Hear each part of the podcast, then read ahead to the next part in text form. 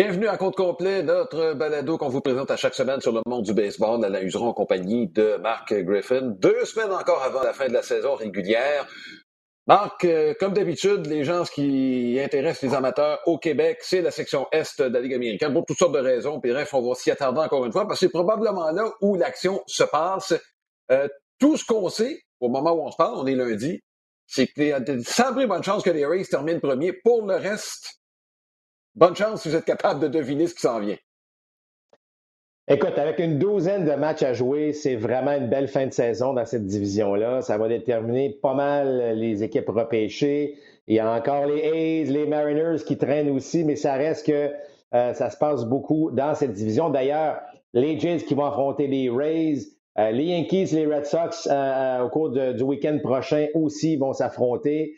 Euh, ça, va, ça va bouger pas mal dans, les, dans la prochaine semaine. Ça va, évidemment, euh, il y a seulement, il y a quoi, il y a un match et demi là, qui sépare euh, les Yankees aux Blue Jays de Toronto. Donc, ça nous donne vraiment quelque chose de, fort mm-hmm. intéressant là, pour le dernier droit. Là. les Blue Jays de Toronto ont fait ce qu'ils avaient à faire au cours de la dernière semaine. La nouvelle, je pense, principale au cours du week-end, bon, on a gagné les séries. On les a pas balayés, mais si on gagne deux matchs sur trois d'ici la fin, on devrait être correct, en guillemets.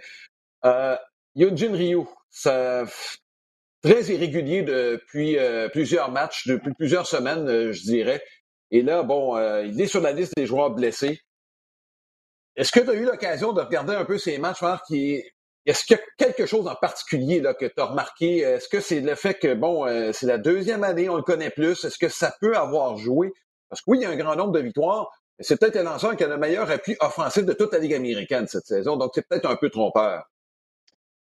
Écoute, euh, ces deux derniers départs ont été, bon, on va le dire, désastreux. Auparavant, il avait eu un départ intéressant. On se disait, ah, OK, il a peut-être trouvé euh, ses repères, mais bon, ça a tombé rapidement. Moi, je, écoute, c'est pas compliqué, là. C'est pas un lanceur de puissance, on le sait, mais il n'était pas capable de placer sa balle rapide. Et sa balle rapide, encore une fois, c'est pas une balle rapide puissante, mais si on la on la lance à des endroits précis, ben, ça fait en sorte que là, les frappeurs vont aller à la pêche sur ces balles à effet au coin extérieur, pensant que cette balle-là va revenir. C'est le même qui l'a fait, évidemment, euh, sa réputation avec les Dodgers, maintenant avec euh, les Blue Jays de Toronto. Mais si tu n'es pas capable de placer ta balle rapide pour aller chercher soit une première prise, soit cette fameuse deuxième prise, euh, là, écoute, il devient extrêmement vulnérable parce que là, les frappeurs peuvent évidemment anticiper seulement que soit le changement de vitesse ou la balle cassante. Et là, il devient mm-hmm. un lanceur très ordinaire. Alors, euh, je vous dirais que la blessure, pas que je doute qu'il est blessé au cou, parce que c'est ce que les Blue Jays ont mentionné, mais c'est plus une blessure, euh, selon moi, où on va le reposer, on va le tasser un peu, là, pour, euh, parce qu'on va avoir besoin des Jin Ryu, là, éventuellement, si les Blue Jays font les séries. Mais je pense que c'est une bonne décision de le tasser. Lui-même se mettait beaucoup de pression également, compte tenu du succès de l'équipe, mais à chaque fois qu'il prenait monticule, c'était difficile. Euh, mais ça prouve quand même, cette, oh, je vais le dire, une belle profondeur au niveau des lanceurs partants chez les Blue Jays euh, d'agir de la sorte. Dans le cas de Ryu, euh, il a une façon de faire qui est très personnelle. C'est-à-dire que lui, entre les départs, n'a pas de séance au monticule. Euh, est-ce qu'il n'y aurait pas intérêt peut-être à modifier un peu sa façon de faire? Question, dans un cas comme celui-là, de se replacer?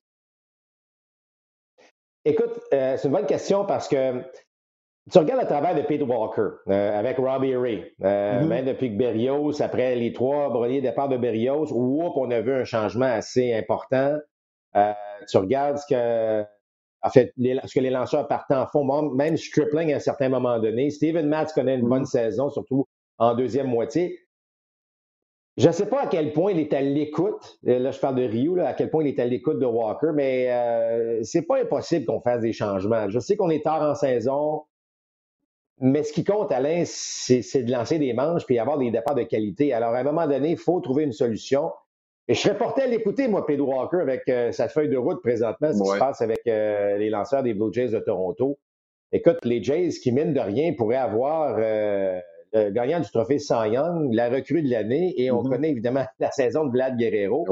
alors, on, serait, on serait porté à écouter un peu plus ce qui se passe autour, parce que de toute évidence, le message passe bien pour, pour plusieurs. Bon, tu as parlé des trois, euh, ben, trois des principaux honneurs qui sont euh, remis en fin de saison.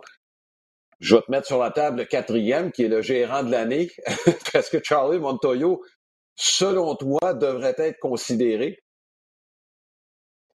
Ben, on n'a pas le choix. Si les Jays réussissent à se faufiler, on va le considérer, c'est clair, parce que, mm-hmm. bon, tout le monde voyait les Yankees, on connaissait la qualité des Rays. Euh, je m'excuse, mais euh, il va falloir que Kevin Cash soit encore dans la discussion, euh, peu importe ce qu'on dit dans la Ligue américaine. Bon, est-ce que l'arrivée de Tony La Russa avec les White Sox, les White Sox, on s'attendait à des belles choses, mais là, ils se retrouvent là. ce que les Mariners ont fait cette année, Scott Service, mm-hmm. pourrait avoir aussi des votes. Alors, est-ce qu'il va être considéré? Absolument. certainement qu'on va, on va analyser le dossier. Est-ce que c'est lui haut la main? Non, je ne crois pas à ce stade-ci. Ça, va ça, pourrait être un vote là, assez séparé là, si on regarde l'ensemble de la Ligue américaine actuellement. Bon, euh, Marc, tu as mentionné un nom euh, dans le match de dimanche dans le cas des Blue Jays de Toronto, euh, Grégory Polanco, que les Blue Jays ont embauché peu de temps après avoir été libérés par les Pirates de Pittsburgh. À première vue, tu te dis, bon, il y a des, frappeurs gauchers, il y en a en masse au sein de l'équipe. Euh, c'est-à-dire des voltigeurs. Je veux venir à ça justement. Des frappeurs gauchers, il n'y en a pas tant que ça. On a acquis Corey Dickerson, euh, qui fait pas un mauvais boulot. Euh, je pense pas que Polanco, bon, euh, soit avec euh, les, Blue Jays, bon, d'ici à la fin de la saison. Mais est-ce que ça pourrait être quelqu'un qui pourrait à long terme aider l'équipe? Est-ce que c'est dans ce but-là qu'on l'aura embauché? Parce que Dickerson, c'est lui là, qui est le frappeur gaucher principal comme voltigeur. Il joue même comme voltigeur de centre de ce temps-ci. Oui, puis on a Lamb aussi qu'on a récupéré, euh, qui agit aussi comme frappeur gaucher. Mais c'est, euh, écoute, c'est un pari qui coûte pas cher. Euh, Polanco, bon, on s'attendait à toute une carrière. Ça ne s'est pas avéré, évidemment, mm-hmm. euh, tel qu'annoncé dans son cas. Est-ce que c'est un geste qu'on veut lui montrer qu'on qu'on a de l'intérêt, euh, qu'on veut montrer la qualité de mm-hmm. l'organisation? Peut-être que Polanco va se sentir confortable. Toujours est-il que depuis qu'il est avec les Jays au niveau 3, il va très, très bien. Vous allez dire c'est au niveau 3, mais quand même, pas un gars qui a baissé les bras sur sa carrière. Au contraire, je pense qu'il va avoir une deuxième chance avec une autre organisation. Et c'est peut-être une manière, Alain, justement, de, euh, de, de, montrer toute la, tout l'amour qu'on peut avoir pour un gars comme ça et peut-être éventuellement le mettre sous contrat. C'était également une police d'assurance. On est dans le dernier droit. Euh, c'est pas impossible. Bon, euh, les blessures, on sait à quel point euh, ça peut affecter une, équipe. Lorsque Springer a quitté, à un moment donné, c'était plus difficile. Alors, moi, je pense que c'est intéressant comme, euh, comme signature. Ça ne coûtait pas cher. C'est un pari qui en valait la peine. On verra pour la suite des choses, mais ça ne pouvait pas être mauvais pour les Jays. Euh, bon, dans les autres équipes, dans la section Est, les Red Sox sont bien positionnés. C'est pas terminé. Le calendrier semblerait favorable. Il y a eu un changement dont on parle peu chez les Red Sox de Boston et je te parle de changement de rôle. Je parle de Garrett Richards. Euh, Garrett Richards qu'on a commencé à utiliser en longue relève et là qui est même utilisé comme un releveur de fin de match au cours de la dernière fin de semaine. Euh, compte tenu de tous les absents, Richards a accumulé des manches et là, des manches qui s'en viennent de plus en plus importantes. Euh, cette décision-là, Marc, risque d'être payante, non seulement pour les Red Sox, mais peut-être pour la carrière de Garrett Richards. Et là, la question, Alain, je te pose, est-ce que est-ce que c'est euh, le, flair de Alex Cora ou c'est parce qu'il n'y avait pas le choix? je ne sais pas, on est situé où là-dessus. Mais, mais tu sais, une chose est sûre, c'est que Garrett Richards, euh, c'est un gars qui veut lancer, c'est un gars qui veut gagner. On le voit lorsqu'il est au monticule, lorsque ça ne fait pas son affaire, lorsqu'il va pas bien. On le sent frustré. On veut qu'il, on sent qu'il veut réussir, qu'il veut aider son équipe. Euh, je suis pas surpris, moi, des succès. Évidemment, bon, euh, pas parce que tu deviens releveur que tu viens de gagner 10 000 sur ta balle rapide et ta balle courbe plus de mordant. C'est juste qu'en changeant de rôle, euh, on t'en demande moins. On te demande pas d'aller 5-6 manches. On te demande d'aller chercher 4, 5, peut-être 6 retraits. Euh, et là, ben, de toute évidence, ça semble lui plaire. Il semble être euh, plus à l'aise, plus confortable, euh, plus dominant à ce niveau-là. Alors, oui, ça devient une belle trouvaille. Et tu l'as dit, les manches sont importantes. Et oui, il reste 12 matchs ou 13 matchs, dépendamment des équipes, mais tu sais, on gère un match de baseball, tu le sais dans le baseball d'aujourd'hui, Alain, comment je peux aller chercher 27 retraits? Euh, c'est aussi simple que ça. Mon partant, s'il m'en donne 15, je vais être bien heureux. Est-ce que mes, gars de, milieu de relève, si vous voulez, peuvent, m'en donner cinq ou six? C'est de même un peu qu'on calcule l'utilisation de nos lanceurs. Et là, si Richards te donne des manches en milieu de manche, et comme tu l'as dit, là, on commence à tirer ça un peu plus en fin de match. Écoute, quand tu as du succès, il faut que tu joues. Euh, et c'est aussi simple que ça. Ou quand tu as du succès, on t'utilise davantage. C'est un peu ce qui se passe euh, en ce moment. Il y a des belles surprises chez les Red Sox. Il n'est pas le seul. Euh, Dalbeck, mm-hmm. écoute, depuis la, transaction qui a amené Travis Shaw à Boston, écoute, ce gars-là s'est transformé en le joueur qu'on était, qu'on souhaitait voir avec les Red Sox. alors, il y, a, des belles histoires du côté de Boston aussi. Il ne faut pas l'oublier. Personne, en tout cas, peut-être pas personne, mais peu de gens voyaient les Red Sox dans la course cette année. Et là, ils sont là euh, avec encore une douzaine de matchs à jouer. Ils sont des séries. C'est une très, très bonne saison pour Boston à ce niveau-là. Oui, il faut se rappeler qu'il y en a plusieurs qui avaient lancé la serviette après la première série de la saison. Un balayage en règle des Orioles de Baltimore au Fenway Park. Bon, euh, ça semble tellement loin, euh, cette série-là. Je veux revenir sur Richards et tu parlais de son émotion. il y a le nom que je vais te euh, soulever, puis je suis convaincu que toi aussi tu vas voir le parallèle. On l'a vu, Richard. On a fait quelques matchs, c'était lui qui était le lanceur partant. C'est un gars émotif. Euh, et c'est, je te dirais, c'est bon, ces émotions-là, souvent on les retrouve sur les releveurs de fin de match. Et là, je fais le parallèle avec Éric Gagné. Éric Gagné qui est arrivé avec beaucoup d'étoffe. C'est un gars qui était émotif aussi et son émotivité a été capable de canaliser comme releveur de fin de match. C'est pour ça qu'il est un peu en, train d'arriver avec Richards. En fait, au, niveau attitude, oui, euh, absolument. Mm-hmm. La différence, c'est dans le cas d'Éric Gagné.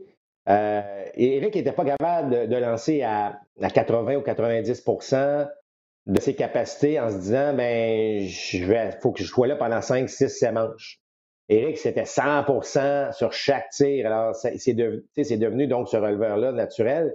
Euh, dans le cas de Richards, oui, au niveau attitude, tu as raison. Euh, je pense qu'il semble plus confiant, sachant qu'une ligne d'arrivée. Sachant là, que, mm-hmm. Parce qu'un lanceur partant, faut pas l'oublier. Là, je sais que de plus en plus, on dit donnez-nous cinq manches, on va être bien heureux, mais, mais profondément, un lanceur partant, lorsqu'il commence un match, il veut le terminer. En tout cas, j'espère que c'est encore le cas. Là. Euh, donc, tu sais pas où la fin. Tu, tu souhaites qu'elle soit le plus long possible, puis parfois, tu n'es pas d'accord avec le gérant on en a vu un exemple avec les dans le match de dimanche soir avec les Mets, euh, alors que le, le, partant des Mets, euh, le grand gaucher. Euh, Rich Hill. Rich Hill, il était encore une fois pas très content lorsqu'on a lorsqu'on lui a demandé la balle. Bon, toujours est-il. Mais lorsqu'on arrive comme releveur, on a une bonne idée là, que, écoute, là, tu lances, puis je te veux, je veux trois retraits, je veux quatre retraits, je veux cinq retraits, je veux deux retraits. Ça, ça, plaît parfois à des lanceurs qui ont cet objectif précis.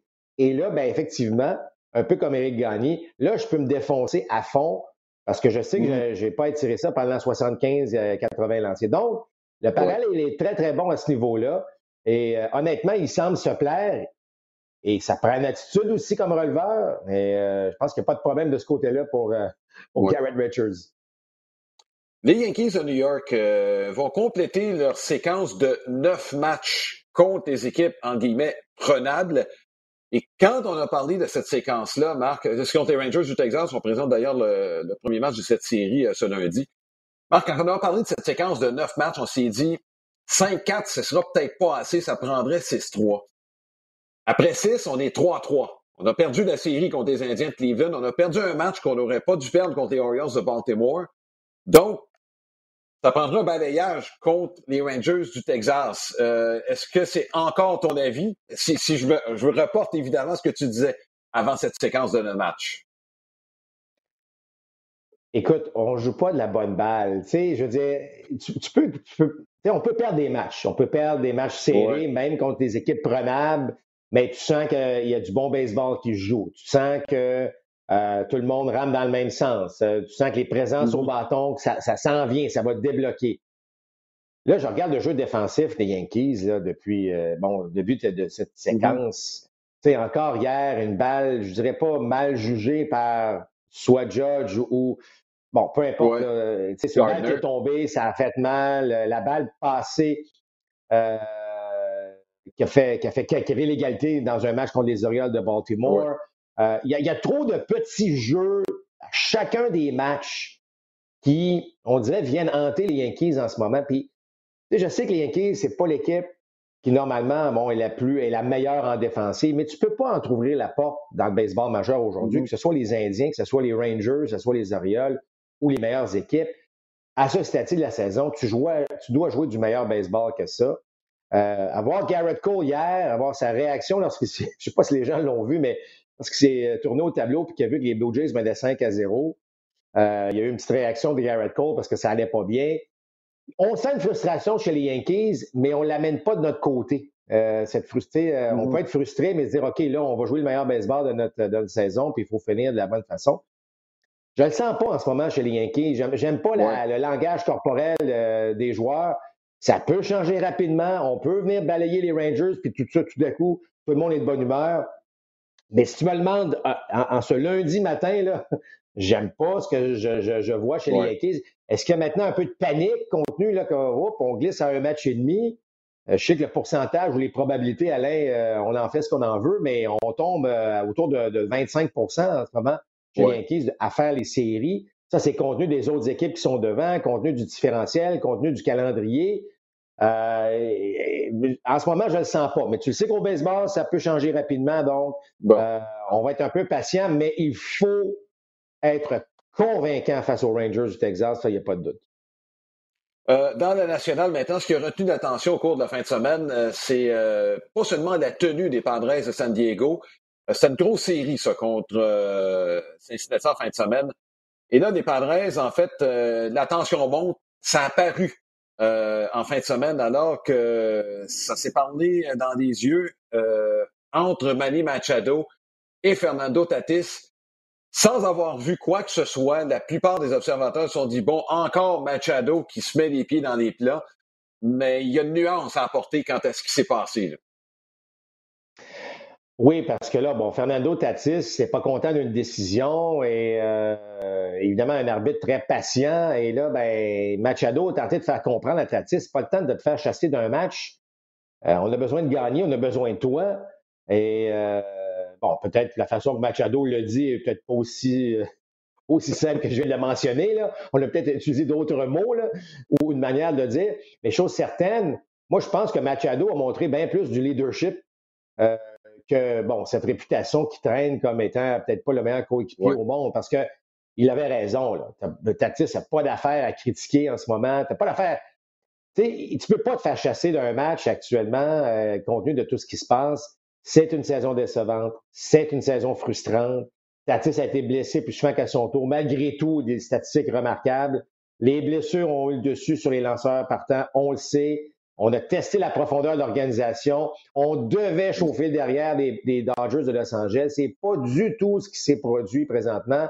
Là, il y a même des rumeurs au niveau des, entraîneurs où on ne s'entend pas. On a congédié l'entraîneur des lanceurs euh, il y a à peine quoi, un mois. Euh, c'est une organisation qui cherche les moyens de gagner, mais je ne suis pas certain qu'on utilise les bons actuellement. Juste qu'on va apprendre de cette situation-là. Il y a quelque chose de.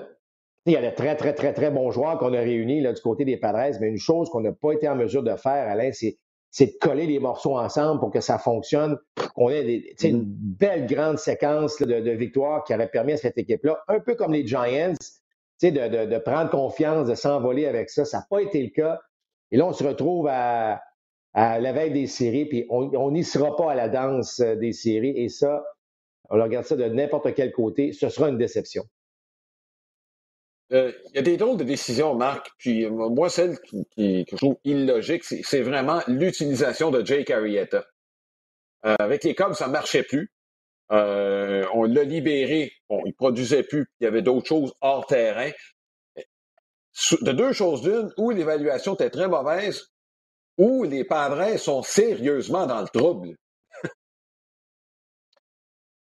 Ben, je te dirais que c'est plus la deuxième option. Euh, on ah Moi, moi, j'aime pas le message lancé. Tu euh, tout le monde voit Jake Arrieta connaître des ennuis. Euh, avec les Cubs, ça n'allait pas bien, ça allait vraiment très mal. c'est pas un beau message d'aller chercher un joueur comme ça. Pas parce qu'il est méchant, pas parce que c'est pas une bonne personne, c'est juste que tu. Ouais. Ça va. Tu sais quoi? écoute, ça peut pas, on ne peut pas mm-hmm. se sur un dizaine et devenir euh, l'Arietta d'il y a cinq ans euh, juste parce que tu changes d'uniforme. Je sais que des fois, mm-hmm. on le mentionne, on dit bon, un changement d'air va faire en sorte que, pas dans le cas de Jake Arrieta, pas dans les circonstances avec lesquelles les Cubs ont laissé aller. Oui, il n'allait pas bien sur le terrain, on n'était pas d'accord non plus avec ce qui se passait hors terrain. Si on l'embauche. Personne n'est surpris des insuccès de Jake Arrieta avec les Padres de San Diego. Donc, ça démontre un manque de profondeur. On a mis beaucoup de sous, c'est correct. On a fait des efforts pour l'équipe en haut, mais clairement, Alain, il y avait, euh, il y avait un manque de profondeur au niveau des lanceurs partants. Euh, je sais que c'est un mm-hmm. mal général dans le baseball, mais dans le cas des Padres, on est peut-être allé à la limite à ce niveau-là. Bon, euh, on va aller du côté de l'Est maintenant. Et il y a deux semaines, jamais on aurait cru qu'il y aurait une course au sommet de la section Est. On pensait que les Braves étaient partis. J'en suis. Là, l'écart est de deux matchs. C'était de un avant les matchs de dimanche. Les Phillies en ont perdu une. En fait, c'est un match qu'on vous a présenté. Les Phillies ont peut-être perdu en cinquième manche ce match-là. Donc, on avait un coureur au deuxième. On avait l'occasion de prendre des gens par trois points. Ce coureur-là est venu jamais marquer. Puis on n'a pas remarqué par la suite. Les, Mets sont venus de l'arrière pour gagner 3-2. Toujours est-il que euh, présentement, les Braves l'ont échappé. Euh, ils ont gagné dimanche. On a de la misère à frapper là, du côté des Braves d'Atlanta. Euh, les lanceurs font un travail qui est convenable, mais euh, écoute. Euh, comment analyser la division S de la nationale, Alain? comment, comment tu peux analyser la saison des, des cinq équipes? Il y, a des déceptions partout dans cette division. Commence par les Marlins qui avaient fait les séries l'an dernier. On savait que ça allait pas, bon, on n'allait pas faire les séries cette année, mais on pensait qu'on allait connaître autant de difficultés. Les Nationals, écoute, euh, je rappelle, ils ont gagné la Série mondiale en 2019. Là. Euh, c'est pas bon, évidemment, là, on a fait le ménage, ça a été difficile. Euh, les Mets, bon, ce sont les Mets, même s'ils avaient une belle, confortable avance à un certain moment donné à la mi-saison. les Phillies qui ont eu toutes sortes d'occasions d'aller chercher le premier rang, on n'était pas mm-hmm. capable de le faire. Les Braves, malgré plusieurs blessés aussi, ben, ont fait leur petit bonhomme de chemin et là, c'est eux qui perdent du terrain. Euh, on va dire une chose. Euh, l'équipe qui va remporter le titre, pas sûr qu'ils vont aller très loin en série. Euh, je ne sais pas, là, ça. Mais beau, je, veux dire, les séries, c'est une autre saison, puis ça peut recommencer, mais vraiment, là, lorsqu'on parle des Yankees puis qu'on ne joue pas de la bien, bonne balle, où il n'y a pas une équipe présentement dans la Nationale Est oui, les Phillies vont bien. Oui, Bryce Harper va bien. Mais si tu regardes l'équipe en général, c'est pas toujours chic-chic le baseball qu'on joue présentement. Écoute, on, va gagner la division avec combien de victoires? on ne se rendra pas, là. Euh, en tout cas, Ils vont la gagner quand même. C'est une division surprise, ça, c'est clair. Non, non, mais c'est pour ça que tu dis, on va gagner, mais euh, on va se rendre où? Oui, puis effectivement, les chances qu'on qu'on se bute à Milwaukee au premier tour euh, sont, euh, sont, sont, quand même assez bonnes. Et mettons que les Brewers, euh, on, va le dire là, sur papier, c'est une équipe au monticule, c'est peut-être la mieux équipée pour les séries éliminatoires et avec une attaque qui est peut-être mésestimée en raison de l'excellence des lanceurs. Euh, c'est une équipe que tu ne veux pas affronter. Ça, euh, ça c'est clair. Euh, tu sais que mathématiquement, Malin, bon, tu es bon là-dedans, mais les Braves, pas les Braves, les Brewers ont quand même une chance d'aller chercher le championnat de la Ligue nationale. Il ne faut pas l'oublier que ça, c'est en jeu pour l'avantage du terrain. Ça, je pense pas que ça va arriver parce que ce que les Giants et les, les Dodgers sont en train de faire dans la division Ouest, mais il faut quand même considérer, tu as parlé des Rays de Tampa tantôt, ben là, euh, ça va un petit peu moins bien en septembre. On n'a pas un dossier positif. Alors, les Astros qui se rapprochent, il y a aussi ça comme enjeu. Là. C'est le, c'est le dossier, le meilleur dossier de la Ligue pour avoir l'avantage du terrain, qui est non négligeable dans Oui, ben, écoute, tu m'amènes sur un terrain qui est peut-être un peu glissant, là, mais sans dire que les Brewers, ils dérangent pas trop de pas finir premier. Parce que si tu finis premier, il y a des bonnes chances que tu frappes les Dodgers ou les Giants. Bon, dépendant qui va finir premier. Es-tu mieux de frapper les Dodgers au, au, premier tour des séries ou les Braves d'Atlanta ou les Phillies, peu importe? Euh, puis euh, je, sais qu'on récompense ceux qui finissent premier et tout ça. Mais est-ce que tu serais en faveur d'un changement, toi, à ce niveau-là, c'est-à-dire que l'équipe qui a le meilleur dossier affronte l'équipe qui a le moins bon dossier et non l'équipe qui va finir comme équipe repêchée? Moi, je serais d'accord avec ça. Moi, moi j'ai toujours prôné que si tu gagnes en saison, là, je parle du baseball majeur, là, je parle pas du baseball amateur, mais si mm-hmm. tu gagnes en saison où tu as la meilleure fiche, il faut avoir une récompense. Tu as assez de gagner sur les 162 matchs, tu as assez de gagner. Tu devrais affronter l'équipe qui a la moins bonne fiche, nonobstant si c'est une équipe repêchée. Moi, j'ai toujours prôné ça. Je, pense que c'est la meilleure solution. C'est la, la meilleure chose pour prouver que les matchs que tu as gagnés, puis que tu es allé, ça, ça t'a servi à quelque chose. Et heureusement, bon, on a enlevé le fameux match des étoiles où là, bon, tu avais l'avantage du terrain en série mondiale qui était tout à fait ridicule selon moi. Là, bon, ça, c'est un dossier réglé. Mais la prochaine étape, ce serait ça parce que, regarde, euh, des divisions Est, la nationale, ça va arriver encore les équipes qui gagneront peut-être pas 85 matchs puis tu gagnes le, titre de cette division. Mais moi, je pense, en tout cas, je suis convaincu que ça devrait être ça la meilleure solution pour les séries. Et là, je me fais l'avocat du diable. Euh, ceux qui, aimeraient, qui seraient pour le statu quo vont te dire ça prend une récompense pour l'équipe qui finit premier de sa section. Peu importe le nombre de victoires. Parce qu'on joue quand même 19 matchs contre les équipes de notre section.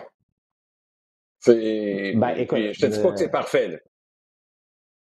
Il n'y aura pas, il y aura pas, il y aura rien de parfait, mais ça, c'est nivelé par le bas. Moi, je veux niveler par le haut, puis niveler par le haut, c'est que si tu as fini premier, tu devrais jouer contre la moins bonne. Un point, c'est tout.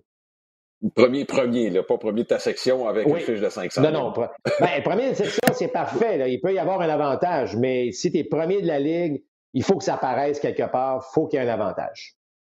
Bon, on va finir par parler des Mets de New York. C'est un euh, dossier, euh, bon, presque hebdomadaire dans notre cas.